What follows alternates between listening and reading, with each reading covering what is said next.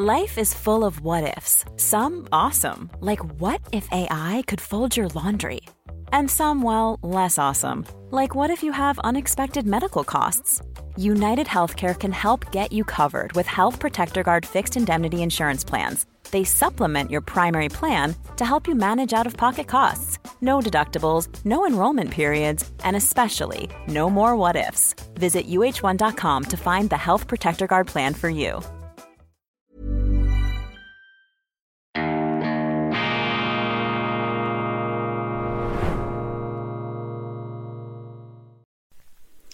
Grüezi miteinander, ganz herzlich willkommen, meine sehr verehrten Damen und Herren, liebe Freunde aus nah und fern, von wo aus auch immer Sie uns zuschauen mögen. Ich begrüße Sie auf das Allerherzlichste zum Wochenstart und zur internationalen Ausgabe von unserem Weltwoche Daily. Die andere Sicht, unabhängig, kritisch unbestechlich, gut gelaunt und natürlich selbstverständlich auch nicht gefeit vor Irrtümern. Aber das ist unser Anspruch. Wir versuchen uns auf immer höherem Niveau zu irren. Wir arbeiten an der beständigen Verbesserung unserer Irrtümer. Das ist das äh, Credo, das wir auf keinen Fall preiszugeben bereit sind, auch nicht an diesem Montag, dem 13. Februar 2020 und 23. Ja, machen Sie es gut und lassen Sie sich nicht unterkriegen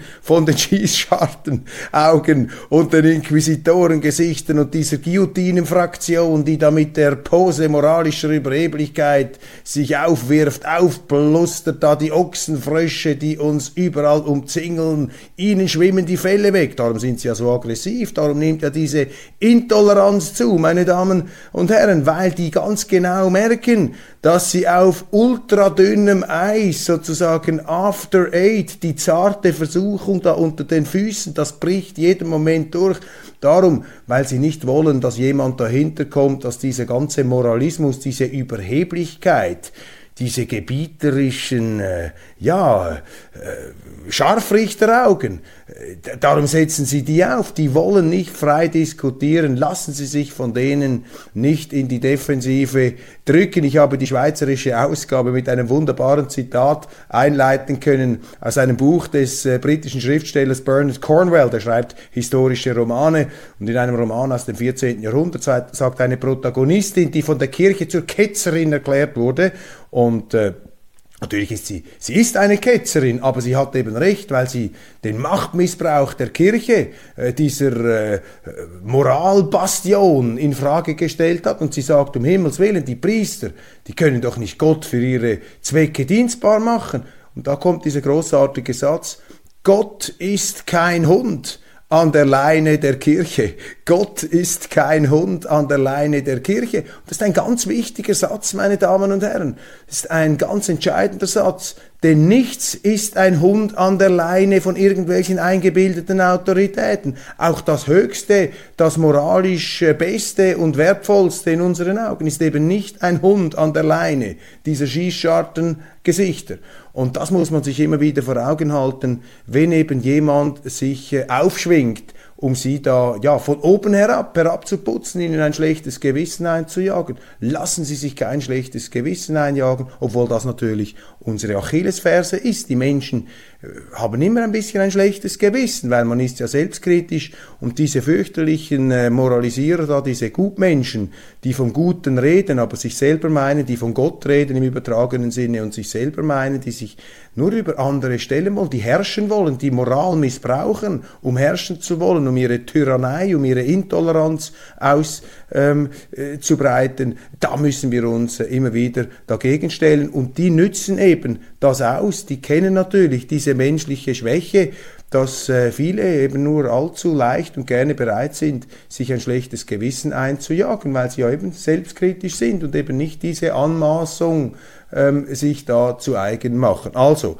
Gott ist kein Hund an der Leine der Kirche, ein Satz von ewiger Aktualität. Und das Zweite, was äh, ganz wichtig ist in der heutigen Zeit, weil einfach eine Schindluderei mit Begriffen betrieben wird. Schindluderei, ja, es werden die Worte werden verdreht, verändert, man legt ihnen neue ähm, Sinne, äh, neue Inhalte bei, nehmen sie in der Schweiz die Neutralität, die wird in ihr Gegenteil verkehrt unter dem Begriff der Neutralität, man setzt dann einfach irgendein Adjektiv vorne ran. Und deshalb ist es wichtig, gerade in diesen heutigen Zeiten, in diesen Orwellschen Zeiten, nicht mit dem Double Think und dem Double Speak und dem New Speak und wie all diese ähm, äh, Prägungen heißen aus dem Buch 1984, ist es sehr, sehr wichtig, sich äh, immer wieder mit den Grundsätzen auseinander zu, ähm, äh, sich zu befassen mit den Grundsätzen. Und etwas, was mir da über den Weg gekrochen ist oder gekommen ist, ist dieses Buch hier. Das habe ich auch vorgestellt in der schweizerischen Ausgabe. Ich mache das hier auch, weil es wirklich sehr interessant und wertvoll. François Guizot, das ist ein Klassiker aus dem 19. Jahrhundert Frankreich, ein hoch angesehener ähm, Universitätslehrer Sorbonne Paris, ähm, und zwar Philosophie und Geschichte. Und er hat ein Buch geschrieben, The History of Civilization in Europe. Ich habe leider nur diese englische Übersetzung, das französische Original ähm, äh, L'Histoire de la Civilisation en Europe äh, habe ich jetzt nicht äh, zur Verfügung. Vielleicht gibt es auch eine deutsche Übersetzung. Ich weiß es ehrlich gesagt nicht. Ich habe einfach diese englische von Larry Siedentop, einem Autor, den ich hier auch schon vorgestellt habe. Larry Siedentop, die Erfindung des Individuums, wie aus christlichen Wurzeln letztlich der Liberalismus und die Demokratie entstanden sind. Und dieses Buch war eine Sensation im 19. Jahrhundert von einem Franzosen, der interessanterweise Protestant, ähm, zwischenzeitlich nach Genf fliehen musste mit seiner Familie, noch in äh, jungen Jahren, ist dort auch zur Schule gegangen, hat sehr wichtige Bildungsprägungen erlebt in der Republik Genf damals im 19. Jahrhundert. Und er hat dieses Buch über die Zivilisation in Europa geschrieben und das ist eben genau die Fragestellung, die mir wichtig erscheint. Er hat sich nämlich gefragt, was sind die Erfolgsfaktoren der europäischen Zivilisation? Was sind die Stärken? Was hat uns eigentlich befähigt, diese Rolle zu übernehmen, diese Fortschritte ähm, in verschiedener Hinsicht?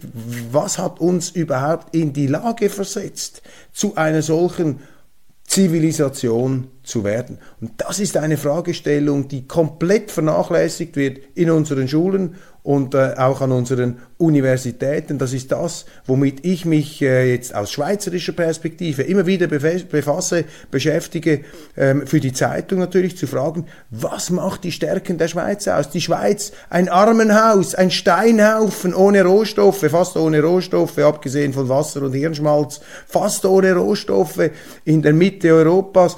Was sind die Stärken? Wie haben es diese Schweizer geschafft, aus diesem Armenhaus, das so arm war, dass sich die Schweizer zunächst selber exportieren mussten, weil sie keine Exportgüter hatten. Sie mussten sich selber exportieren als Söldner und sind heute eines der reichsten Länder der Welt geworden. Was steckt dahinter? Was sind die wirtschaftspolitischen institutionellen, kulturellen, man könnte auch etwas hochfliegen sagen, zivilisatorischen Voraussetzungen dieses Erfolgs, das müssen Sie sich bewusst machen. Das gilt natürlich für Europa, das gilt für Amerika, gilt aber auch für Russland, gilt für China. Jedes Land, jede Zivilisation, jede Kultur hat ihren Weg durch die Geschichte gemacht und ein Rezept des Überlebens entwickelt. Und wir sollten uns hüten davor, ähm, über andere Kulturen und Zivilisationen zu Gericht zu sitzen, ähm, außer sie bedrohen uns, sie greifen uns an oder sie versuchen unseren Weg, unsere Überlebensstrategie äh, in Frage zu stellen, um uns ihre dann aufzunötigen. Klar, dann dürfen wir uns und dann müssen wir uns auch wehren, aber zunächst einmal müssen wir verstehen, wer wir sind und woher wir kommen. Und dieses Buch ist ein Versuch, das zu tun und es ist sehr, sehr inspirierend und äh, ich kann jetzt mit Blick auf Deutschland Sie auch nur ermutigen, sich immer wieder diese Frage zu stellen. Was sind eigentlich die Erfolgsfaktoren Deutschlands? Und für mich, ich habe das hier auch schon einmal gesagt, für mich ist diese Sache relativ klar. Ich sage immer, Deutschland, ähm, wenn ich mir die Entwicklung vor Augen führe seit 1945, nach dieser Totalkatastrophe, Diktatur, Zwei Weltkriege, zwei Weltkriege, der erste und der zweite gehören zusammen. Der erste ist die Urkatastrophe und der zweite ist dann die gesteigerte Superkatastrophe. wir müssen aufpassen, dass wir da in der Ukraine nicht auch nochmal in eine Urkatastrophe hineinschlafwandeln des 21. Jahrhunderts. Darüber rede ich dann auch noch in der schweizerischen Ausgabe mit Blick auf eine absolut hervorragende Netflix-Dokumentation über die Ursprünge des ersten ähm, Weltkriegs. Also man muss sich doch fragen, warum es möglich geworden ist, dass dieses Deutschland, eine rauchende Trümmerwüste, zertrennt, gespalten mit einem mit einer Mauer, mit einem Todesstreifen, müssen Sie sich das mal vorstellen, mit einem Todesstreifen durchs Land hindurch, die Deutschen aufgetrennt, Territorien für immer verloren, die man über Jahrhunderte ähm, besessen und auch kolonisiert und entwickelt hat. Das wurde weggerissen, Millionen von Flüchtlingen aus dem Osten, die neu angesiedelt wurden.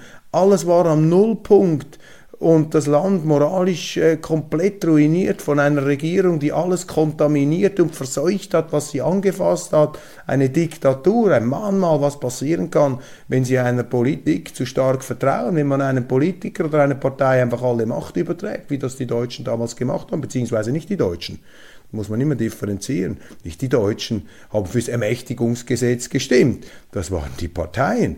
Das waren die Parteien im Bundestag und auch nicht freiwillig, muss man auch hinzufügen. Damals haben die Nazis mit Gewehrgewalt, haben sie die Abgeordneten gezwungen, dieser Installierung der Diktatur zuzustimmen. Das wird heute alles äh, zum Teil von den Politikern verdreht, um den Deutschen ein schlechtes Gewissen einzujagen, dass sie sagen, ja, ihr seid so himmeltraurige Deutsche, was ihr da einmal alles verbrochen habt mit den Wahlen, ihr müsst uns vertrauen, den Politikern. Wenn man die Geschichte genau anschaut, ist natürlich die Lehre aus der deutschen Geschichte, du darfst allem vertrauen und am wenigsten aber den Politikern. Also denen musst du wirklich, denen musst du institutionalisiert misstrauen.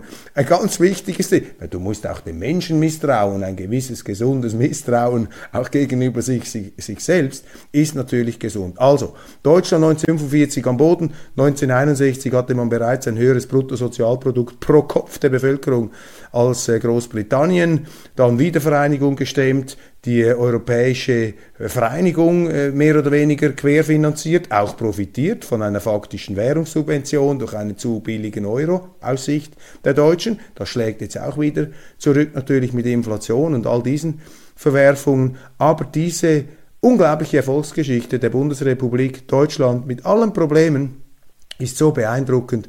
Und warum ist das möglich geworden?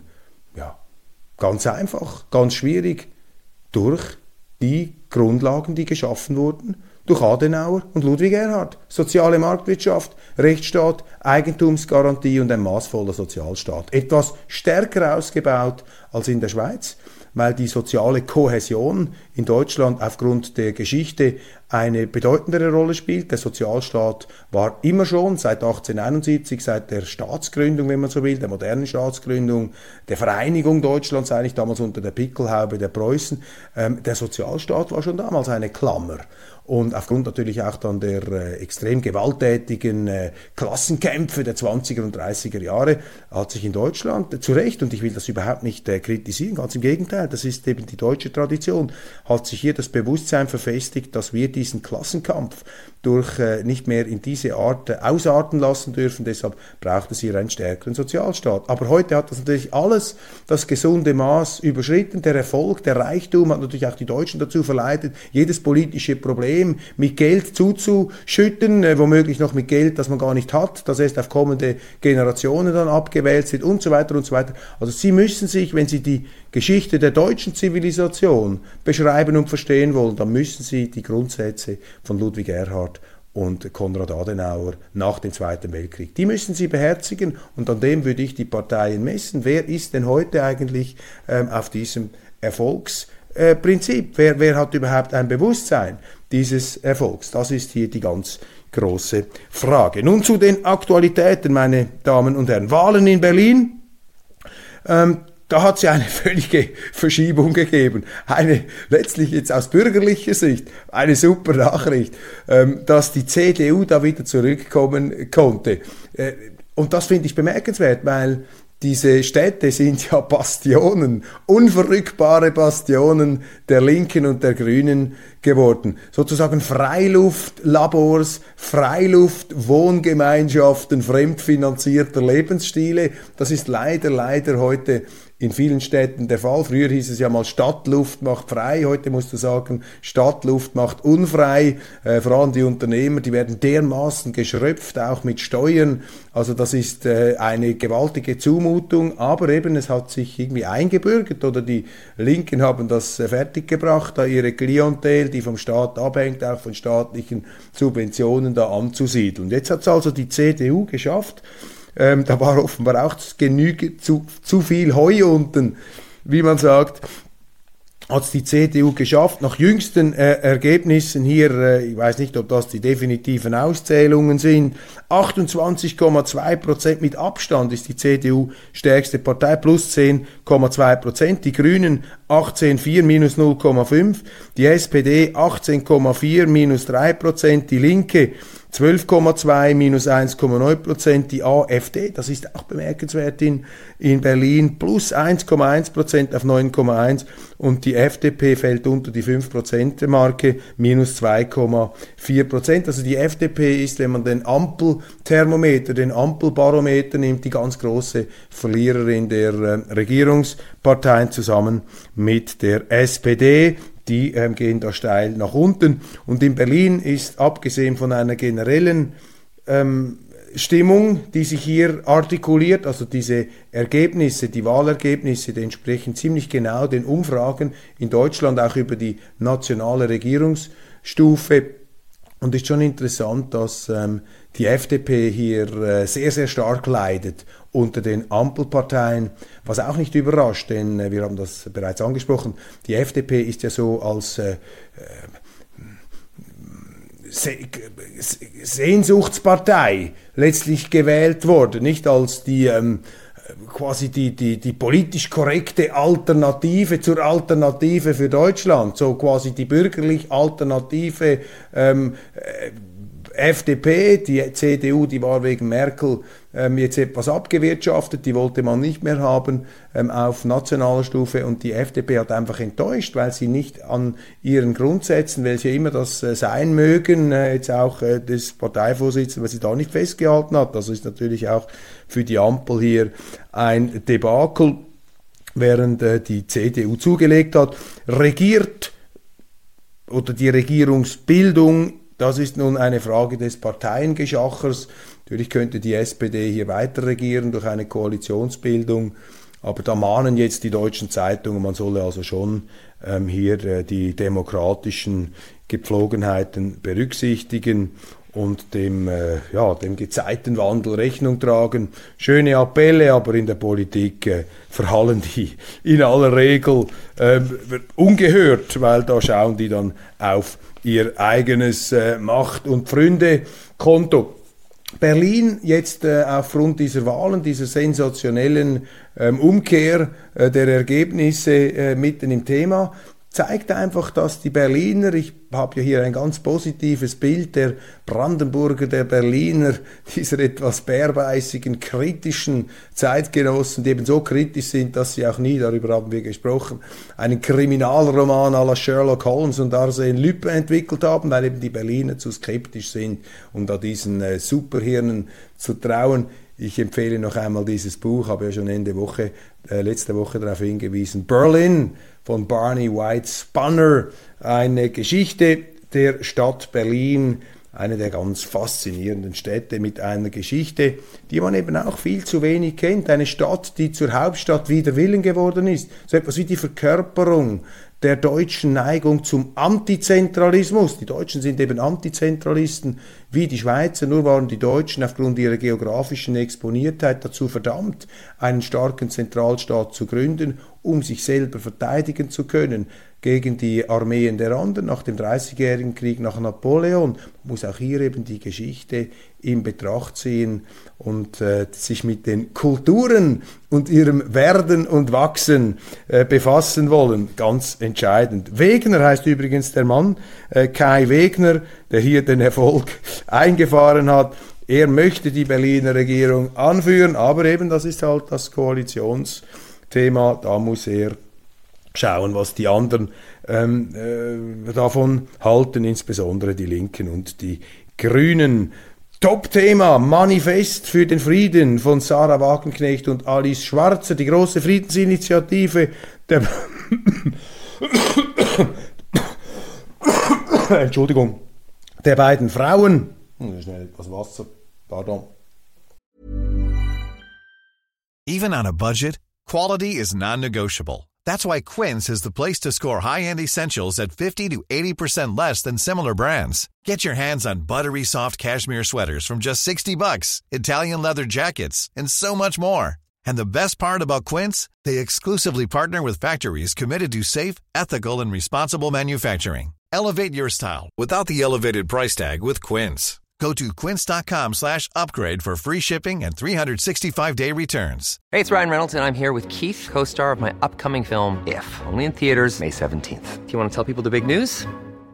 All right, I'll do. Sign up now and you'll get unlimited for $15 a month in six months of Paramount Plus Essential Plan on us. Mintmobile.com slash switch. Upfront payment of $45 equivalent to $15 per month. Unlimited over 40 gigabytes per month. Face lower speeds. Videos at 480p. Active Mint customers by 531.24 get six months of Paramount Plus Essential Plan. Auto renews after six months. Offer ends May 31st, 2024. Separate Paramount Plus registration required. Terms and conditions apply if rated PG. Also das bessert hier mit dem Husten. Ist also auch die Johnny Cash-Stimme wird jetzt wieder verkörperisiert, also sozusagen das äh, tiefe Reibeisenorgan äh, ähm, sozusagen ähm, ja, entwickelt sich wieder da etwas ins, äh, ins, ins äh, Schweizerisch-Zürcherische. Gut, Manifest für den Frieden von Sarah Wagenknecht und Alice Schwarzer. Über 300.000 haben bereits unterzeichnet, aber es gibt jetzt Verwerfungen, weil sich der AfD-Chef Tino Chrupalla für das Manifest ausspricht. Da toben jetzt da die ähm, Kriegsbegeisterten und Kriegsenthusiasten und die Baumumarmer, wie dieser grüne Hofreiter da, der jetzt plötzlich mit den Kalaschnikows und dem Patronengurt ähm, aufmarschieren äh, möchte. Also hier wieder der AfD, das AfD-Verblödungssyndrom. Das ist also auch in Deutschland ein Thema, das AfD-Verblödungssyndrom. Kaum kommt die AfD, dann verblöden, verblöden sie einfach, dann, dann, dann ticken sie aus, dann plötzlich Game Over, Alarmsirene, Rot, Dunkelrot, AfD. Also hier muss Deutschland ähm, schon noch etwas den Umgang mit der Demokratie lernen. Also mit aller, äh, mit allem Respekt äh, sage ich das. Also das AfD-Verblödungssyndrom, eben, dass man dann im Grunde jeden Maßstab und jede Proportion fallen lässt, einfach weil das dermaßen ähm, Reizthema ist. Ich finde immer viele Leute weniger, aber so quasi in diesen eben ähm, abgehobenen medialen und politischen Kreisen. Dabei wäre es doch gerade interessant, wenn sich da eine Linke, ein Rechter und eine Feministin gemeinsam für eine Sache engagieren würden. Das ist doch dann sozusagen das 360-Grad-Prinzip, wenn da von allen Seiten die zusammenkommen. Aber eben, das ist äh, da die Berührungsängste und da. Äh, der politische Trachtenverein 1 will nicht mit dem Trachtenverein 2 zusammenkommen. Das ist einfach die Egozentrik, die ähm, die Sache überlagert. Schade, aber das ist halt eben auch Politik. Das ist, das ist so etwas, das Stammesdenken, das dann hier äh, kommt. Oder Nein, mit diesen da machen wir gar nie etwas zusammen. Das sind die Aussätzigen, die müssen ausgegrenzt werden. Und da fällt man dann eben oft auch unter das eigene intellektuelle Niveau. Washington Post. 63% der US-Republikaner lehnen eine Ukraine-Finanzierung ab. Interessant, Amerika ist ja hier in der absoluten äh, dominierenden Schlüsselrolle, was äh, den Krieg angeht. Ähm, ich bin dezidiert der Auffassung, dass wir es uns nicht leisten können, hier diesen Krieg in der Ukraine einfach weiterzuführen, uns immer mehr hineinzusteigen. Das ist wirklich im Ersten Weltkrieg, vor dem Ersten Weltkrieg. Alle waren der Überzeugung, wir gewinnen. Die Deutschen glauben, wir werden sicher gewinnen. Die Österreicher haben gedacht, ja, weil uns die Deutschen helfen, gewinnen wir sowieso. Die Russen haben gesagt, ja, wir können gar nicht verlieren. Und die Franzosen, Endlich haben wir die Möglichkeit, den Deutschen abzuzwacken. Elsass-Lothringen und mit den Russen einigen wir uns schon. Galizien bekommt ihr dann, übrigens die heutige Ukraine. Das, das schneiden wir da aus dem äh, Körper dieses äh, morsch gewordenen äh, Donau-monarchischen äh, Kunstgebildes heraus. Alle waren der Auffassung, dass sie diesen Krieg gewinnen. Am Schluss haben sie alle diesen Krieg verloren. Und diese Netflix-Dokumentation, die ich kurz gestreift habe bei der Einleitung, The Long Road to War, das müssen Sie anschauen. Das ist wirklich ganz hervorragend gemacht. Ich glaube, ein serbisches ähm, Institut oder die serbischen Behörden haben das äh, lanciert, dann das Patronat, aber da sind Top-Historiker dabei, Briten, Deutsche, Österreicher, Franzosen, sehr, sehr eindringlich. Wenn niemand mehr vom Frieden redet, meine Damen und Herren, wenn niemand mehr vom Frieden redet, dann droht der Krieg unvermeidlich zu werden. Und dagegen müssen wir uns stemmen. Und wenn wir schon dabei sind, muss ich einfach die provokative These noch einmal bringen. Ja, weil es viele nicht hören wollen. Natürlich ist dieser Krieg von A bis Z provoziert worden. Von den Amerikanern provoziert. Das sage nicht ich. Das haben führende amerikanische Diplomaten gesagt, durch die NATO-Osterweiterung, das permanente sich taubstellen, ignorieren der russischen Warnungen, die gesagt haben, wir akzeptieren die Osterweiterung ins Baltikum, nach Polen, nach Ungarn, da machen wir mit aber die Ukraine und Georgien, das sind rote Linien, rote Linien. Aber man wollte nicht hören, man hat sich hineingemischt, die Amerikaner sind übermütig geworden, haben gedacht, was gehen uns diese idiotischen Reden der Russen an? Sie haben die Atomwaffen-Sperrverträge ähm, und die Abrüstungsverträge gekündigt. ABM, das erlaubt den Amerikanern ähm, Abschussraketen, Abschussrampen wieder aufzustellen. Sie haben schon in Rumänien, in Polen, Entschuldigung, die Russen haben keine Atomraketen in Südamerika oder in Kanada aufgestellt oder äh, in der Nähe von Alaska. Haben sie nicht. Und zweitens mit der Kündigung des INF-Vertrags von Donald Trump können Sie sogar Kurzstreckenraketen von diesen Abschussrampen laufen lassen. Und jetzt müssen Sie nicht strategische Studien ähm, intensiv inhaliert haben und da den Doktortitel gemacht haben, um sich vorzustellen, dass äh, das vielleicht aus russischer Sicht als Bedrohung empfunden werden könnte, wenn die Amerikaner in der Ukraine, einer ehemaligen Sowjetrepublik, einem ehemaligen Teil Russlands, eine Atomwaffenabschuss Basis mit Kurzstreckenraketen mit Ziel Moskau installieren. Ich meine, das, sind ja, das ist ein No-Brainer. Das ist so offensichtlich. Nie würden die Amerikaner Gleiches tolerieren und es grenzt ja an, ein, an eine Verrücktheit, wenn unsere Medien hier permanent mit einer, wirklich also fast schon mit der Kiefersperre, mit einer totalen Verbissenheit ähm, uns weiß zu machen versuchen, dass das einfach eingebildete Ängste, Paranoia der Russen sind. Ja, was soll dabei? Müsst doch keine Angst haben vor diesen Atomraketen. Seid ihr eigentlich verrückt? Ihr müsst euch psychotherapeutisch behandeln lassen. Wie die Ingrid Bergmann in dem Film Gaslight mit Charles Boyer, wo der Ehemann der Frau sagt, nein, nein, Du, du bildest dir das nur ein, die Klopfzeichen. Dabei macht er die Klopfzeichen, um sie in den Wahnsinn zu treiben. Ich meine, das ist äh, auch der Gipfel der Respektlosigkeit, abgesehen davon. Nein, also da, das ist wirklich unbezweifelbar ist das, steht das im Raum. Und zwar nicht, weil ich sage, ich zitiere hier nur die führenden US-Diplomaten, George F. Kennan, ähm, Matlock, Burns, äh, Kissinger, alle haben sie gewarnt, Mearsheimer, alle haben gesagt, das, ist, das kommt nicht gut heraus. Das kitzelt auch aus Russland den Nationalismus, die Ressentiments, den Minderwertigkeitskomplex, den die Russen ja auch haben, aus ihrer Geschichte heraus, die hunderte von Jahren unter der mongolischen Knute,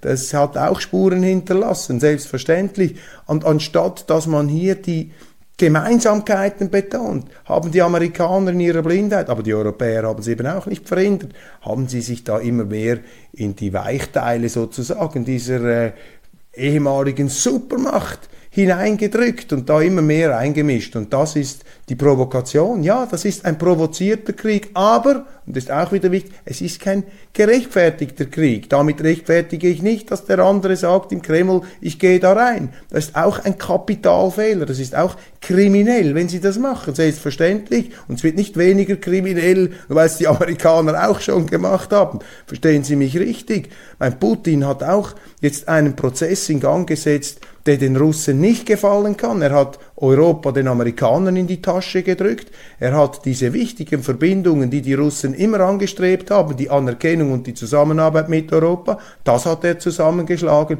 Und jetzt hat er quasi Russland dazu verdammt, ein Juniorpartner von China zu sein. Das ist auch nicht im Interesse. Und dann gehen sehr viele junge russische Soldaten, verlieren ihr Leben. Nicht nur die Ukrainer, auch die Ukrainer. Und die Ukraine wird hier benutzt vom Westen gegen Russland. Und ich empfinde das als wirklich zynisch. Und wenn es Leute gibt, die sagen, ja, wir kämpfen hier für unsere Freiheit, wir kämpfen hier für unsere Zivilisation. Mit Herrn Guizot, die äh, europäische Zivilisation wird in der Ukraine verteidigt. Ja, wieso kämpft ihr dann nicht selber? Warum habt ihr euch noch nicht freiwillig gemeldet? Ich meine, das ist der Gipfel des Zynismus, dass man dann die Ukrainer sterben lässt für unsere Werte, für unsere Sicherheit. Ich möchte mal wissen, ob all diese Kriegstreiber da im Westen, die so überzeugt sind, dass das alles richtig ist, haben die eigentlich ihre Kinder, ihre Söhne bereits in freiwilligen Bataillone eingeteilt, damit sie dort kämpfen gegen Russland. Ich meine, das ist doch hier der Lackmustest der Realität. Also Sie verzeihen mir hier diese etwas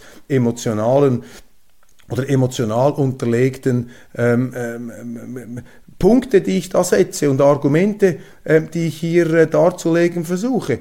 Aber ähm, es ist einfach wichtig, das zu sehen, damit wir zu einer realistischeren Betrachtung der ganzen Lage kommen und uns auch, ich sage jetzt mal von unserer ganzen Selbstwahrnehmung, in die Lage versetzen, mit den Russen einen Frieden zu schließen, weil das ist notwendig, alles andere führt in den Untergang. Und die Republikaner, die Amerikaner, das ist der Ausgangspunkt, die lehnen das ab. Und eben interessant, Deutschland, nur jeder zehnte Deutsche würde sein Land verteidigen, auch eine Umfrage. Das sagt doch alles. Also nur jeder Zehnte ist offensichtlich bereit, die von den Medien und der Politik hochgehuberten Werte und Wertegemeinschaften zu verteidigen. Jetzt könnte man sagen, ja, das sind ja auch noch wertevergessene Deutsche. Die wollen ja gar nicht mehr unsere Werteordnung verteidigen. Nein, vielleicht sind diese Deutschen, die da nicht mitmachen wollen, intelligenter als ihre Führer, die sie da wieder in einen Krieg hineinstürzen möchten, weil sie sagen, da ist doch völlig gesponnen, was man uns erzählt, dass das unser Krieg sei. Mein Eindruck, die Mehrheit auf diesem Planeten will diesen Krieg nicht, die wollen Frieden. Aber wenn sie das sagen, wenn sie das fordern, dann werden sie in den Medien geschreddert, dann werden sie in der Politik durch den Fleischwolf gedreht, dann hängt man ihnen alle möglichen äh, Unterstellungen an. Sie sind ein Stiefelknecht von Putin, sie sind ein Handlanger des Bösen. Sind eben diese Schießschartengesichter, die glauben, dass der Frieden das Gute, das moralisch Höchste, ein Hund an ihrer Leine sei. Hütet euch vor diesen Gutmenschen, meine Damen und Herren. Deutschland vermeldet Asylrekord. Mehr als im Jahr 2015. 66 Prozent stammen aus Syrien, Afghanistan und der Türkei. Und wegen des Erdbebens erlaubt Nancy Faeser, die deutsche Innenministerin, Hunderttausenden von Syrern und Türken die Soforteinreise nach Deutschland. Das ist äh, verständlich vom humanitären her, aber äh, man wird einfach bei diesen Politikern den Eindruck nicht los, dass es ihnen nicht darum geht, eine sinnvolle, nachhaltige Politik zu machen, sondern äh, dass sie primär auf den äh, Show-Effekt in den Kameras schauen, dass sie sich als Gutmenschen, als moralisch hochwertig positionieren und profilieren können und dass man es nicht vom Ende her denkt, was es eigentlich bedeutet. Ich bin auch für Hilfe in solchen Katastrophengebieten. Selbstverständlich. Das ist eine fürchterliche Geschichte. Und auch wenn da ein syrisches Regime beteiligt ist, das uns nicht gefällt, und auch einmal Herr Erdogan mögen wir herumzumäkeln haben, diese Selbstgerechtigkeit, sowieso etwas fürchterliches im Westen, sollte man sich abschminken. Aber das darf dann keine Rolle spielen. Da muss man helfen. Ob der Weg der Visa-Erteilung, sofortige Einreise bei nie mehr dann erfolgender Rückreise. Ob das der richtige Weg ist, da würde ich große Fragezeichen setzen. Und wenn Sie mich fragen, ist einfach vom Bauchgefühl her, ich vertraue diesen Politikern nicht, da wie Nancy Faeser, die sind mir viel zu Kamera, viel zu effektorientiert. Da geht es immer darum, sich gut darzustellen, gut zu scheinen, gut zu scheinen und nicht das Gute zu tun. Dann Hans-Georg Maaßen wehrt sich gegen den Parteiausschluss durch die CDU, sagt, er sei bereit, eine Verwarnung in Kauf zu nehmen, aber ein Ausschlussverfahren sei absolut unrechtmäßig. Und das ist eben die Stärke von Hans-Georg Maaßen. Der ist natürlich intellektuell, da seinen Moralisierern und seinen Kritikern turmhoch überlegen. Als ehemaliger Professor äh, der Rechtswissenschaft an der Freien Universität Berlin, Sachbuchautor, ähm, Mitautor von Standardwerken. Das ist natürlich ein geschulter Jurist, der hier brillant argumentieren kann. Und es ist jetzt spannend zu sehen, wie auch eine FAZ, die ja im Grunde, die Frankfurter Allgemeine, die dem ja etwas abgewinnen können müsste, aber die FAZ ist eben auch gefangen in diesem Moralismus, wo die Gerichtshöfe der Moral herrschen und die Gerichtshöfe der Moral, die kennen eben keine Prozessordnung und Hans-Georg Maaßen ist der Mann der ganz exakten Prozessordnung. USA schießen zwei Flugobjekte ab, 99 Luftballons, es geht weiter, sie schießen von einem Luftballon zum anderen und Nena hat äh, visionär das Ganze vorweggenommen in ihrem Song. Er verkleidet sich wieder. Markus Söder kommt als Stammesältester der Bayern zur Fasnacht in Franken. Da, er sieht aus wie eine Mischung aus Moses Charlton Heston mit einem Krummstab. Sein Petrus, könnt ihn auch sich vorstellen in einem äh, Sandalenfilm hier, äh, Markus Söder. Jetzt könnte man ja sagen, solange die Ministerpräsidenten der großen deutschen Bundesländer noch Zeit haben, sich so aufwendig zu verkleiden, dann kann es ja so schlimm noch nicht sein mit Deutschland. Oder vielleicht ist es viel schlimmer mit Deutschland, dass sich die in die Verkleidungen flüchten. Bei Söder weiß man ja nie so genau, äh, was jetzt da genau der Fall ist. Er ist sicherlich einer der begabtesten Entertainer auf der deutschen Politbühne. Er ist, wie sich Winfried Kretschmann, sein Kollege, da kürzlich im Europapark ausgedrückt hat, die definitive Rampensau der deutschen Politik. Das ist also nicht mein Zitat, nicht mein Wortgebrauch, ist sehr lustig äh, gemacht, tolle Veranstaltung. Ich habe darüber geredet, aber eben Markus Söder ist ein Performer und auch ein Politiker, und das muss man mit aller Sympathie sagen, der vielleicht etwas zu stark von diesen Huldigungen und der Bühnenpräsenz lebt und deshalb auch eine gewisse Quecksilbrigkeit in seinem politischen Wirken an den Tag legt, vom bürgerlichen Hardliner zum Baumumarmer, äh, vom äh, Corona ähm, Despoten äh, hin zum Liberalisierer. Er kann so viele Positionen einnehmen wie Verkleidungen und das äh, führt natürlich dazu, dass man sich doch da und dort dann die Frage stellt, wie viel Substanz steckt eigentlich hinter diesen Verkleidungen. Ja, meine Damen und Herren, hier mit dem Stammesführer Söder verabschieden wir uns für heute. Ich wünsche Ihnen einen wunderschönen Tag. Das war's von Weltwoche Daily International. Speziell natürlich wie immer gewidmet unseren Freunden in Deutschland und in Österreich. Ich werde jetzt wieder etwas mehr über Österreich reden. Sehr interessant, was dort auch ähm, passiert. Österreich ja für mich das Land, das wie kein anderes in Europa jetzt auch die Chance hat, Brückenbauer zu sein die Verständigung, das Verständnis zu vertiefen zwischen den verschiedenen Zivilisationen, zwischen den verschiedenen Kulturen hier mit François Guizot und einer nochmaligen Empfehlung dieses Berlin-Buchs hier. Also meine Damen und Herren, es wird uns nicht langweilig. Machen Sie es gut, bis morgen.